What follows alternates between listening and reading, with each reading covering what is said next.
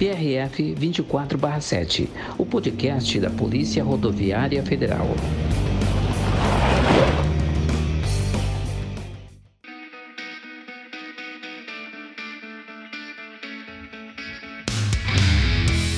Você sabia que algumas infrações de trânsito também são consideradas crimes? Pois é, são infrações classificadas como crimes pelo nível de gravidade. Nesses casos, além da perda de pontos na carteira de habilitação e da multa, os condutores também respondem criminalmente e podem ser presos.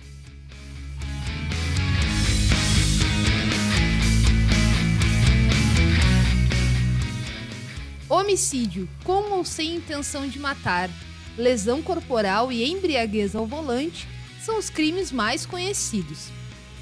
Mas para quem não sabe, dirigir sem habilitação ou entregar o carro para alguém sem CNH também é um crime de trânsito.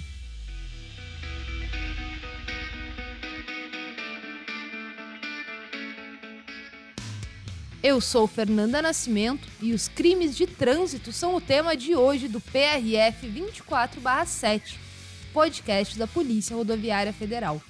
E para falar mais sobre este tema, conversei com o PRF Fábio Souza Dantas. No papo de hoje, nós vamos falar sobre crimes de trânsito.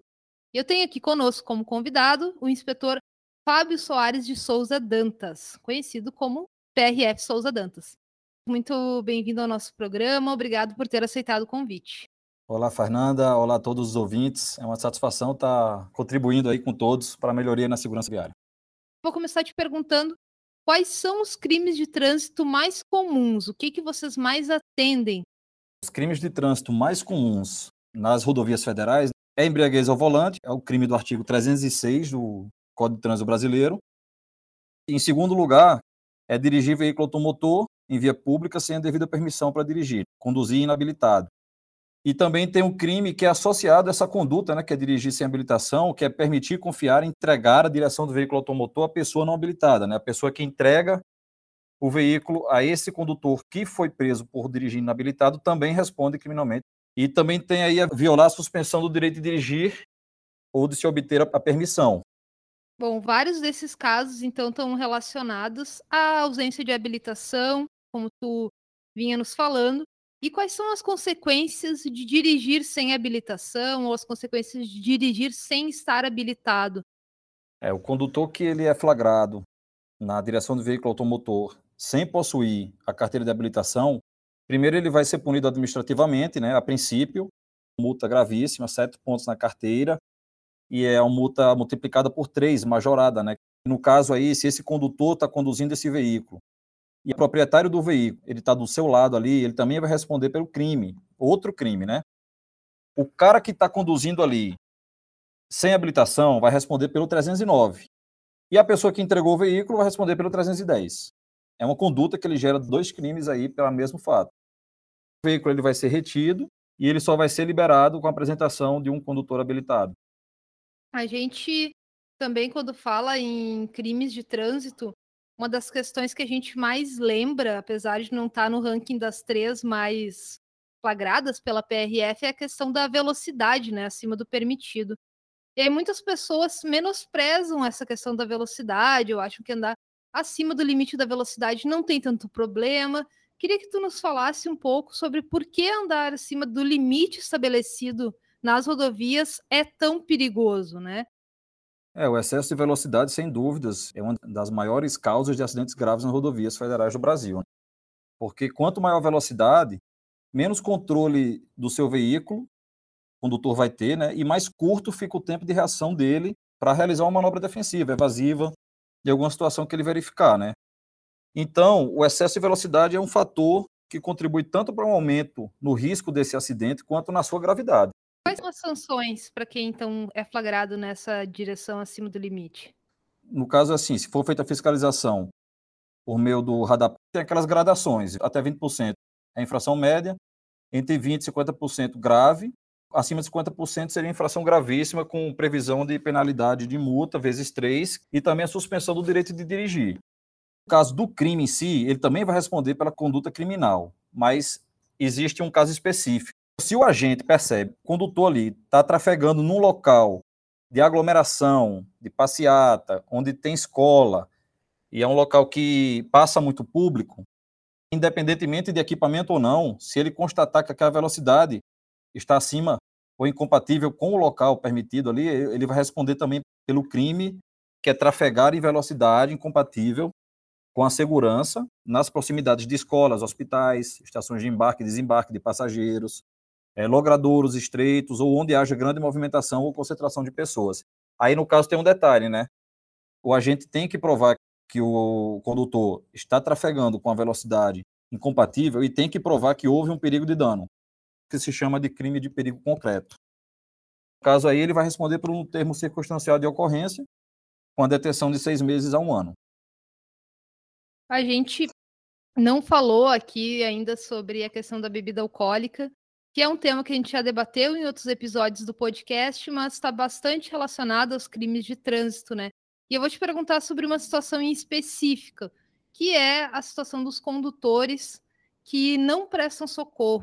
Muitas vezes não prestam atendimento em caso de acidente, temendo ter que passar pelo etilômetro, eu queria que tu nos explicasse a especificidade desse crime de trânsito, de não prestar socorro, de não prestar atendimento no caso de um acidente. É, no caso, isso aí é bastante grave, né? A gente tem uma conduta, a pessoa está assustada ali, ou então quer se evadir, ele quer fugir à responsabilidade penal ou civil, né?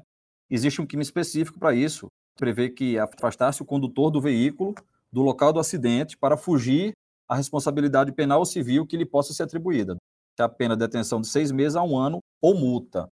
Então, no caso do condutor ali que se envolveu em acidente, ele se evade ali porque está embriagado, ele não quer submeter o teste do etilômetro, ele vai responder a esse crime aqui do artigo 305, né? No caso, essas informações aí, elas serão colhidas, é, às vezes por elementos que foram encontrados dentro do veículo, ou então a placa do veículo, verificar se esse proprietário é o condutor. E a gente faz essa investigação e caso não consiga naquele momento ali chegar a uma conclusão, a gente repassa também as informações para a Polícia Judiciária, para eles fazerem um inquérito policial, né?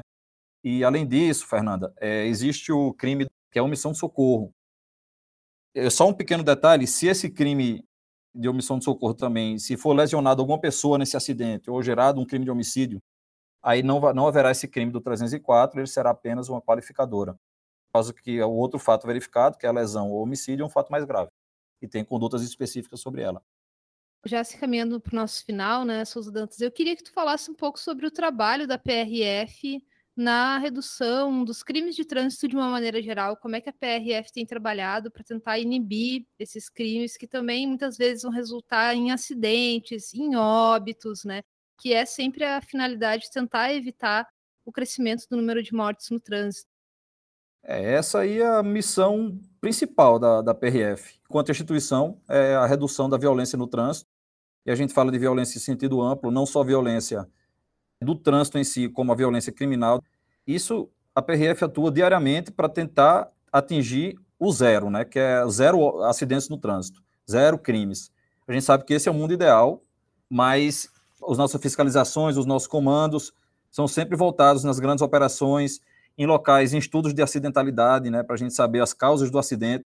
Nós temos hoje um, um boletim de acidente muito completo, onde as informações levantadas ali servem estatisticamente para fazer estudos, e com esses estudos a gente tenta prevenir, prever as ações que vão ocorrer, produzindo uma fiscalização mais voltada para esse tipo de conduta infratora, né?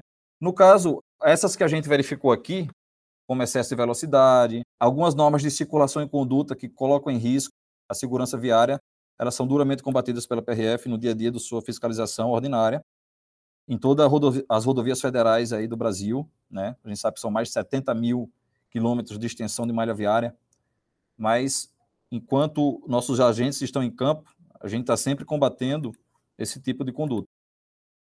Tá certo, então, sei que o tema crimes de trânsito ele é bastante amplo, a gente tem uma série de outros crimes que poderíamos falar, mas hoje falamos dos principais. Te agradeço, então, pela participação no programa e também pelo trabalho desenvolvido na PRF. É, em nome da Polícia Rodoviária Federal, a gente também agradece a oportunidade. É sempre bom ter esse contato com o público externo também, até o próprio público interno da PRF, para divulgar nossas ações e tentar, de certa forma, educar com o nosso discurso aqui, com esse simples papo, para conscientizar a população, né, deixar o usuário da via mais ciente dos seus direitos e também dos seus deveres enquanto usuário de trânsito.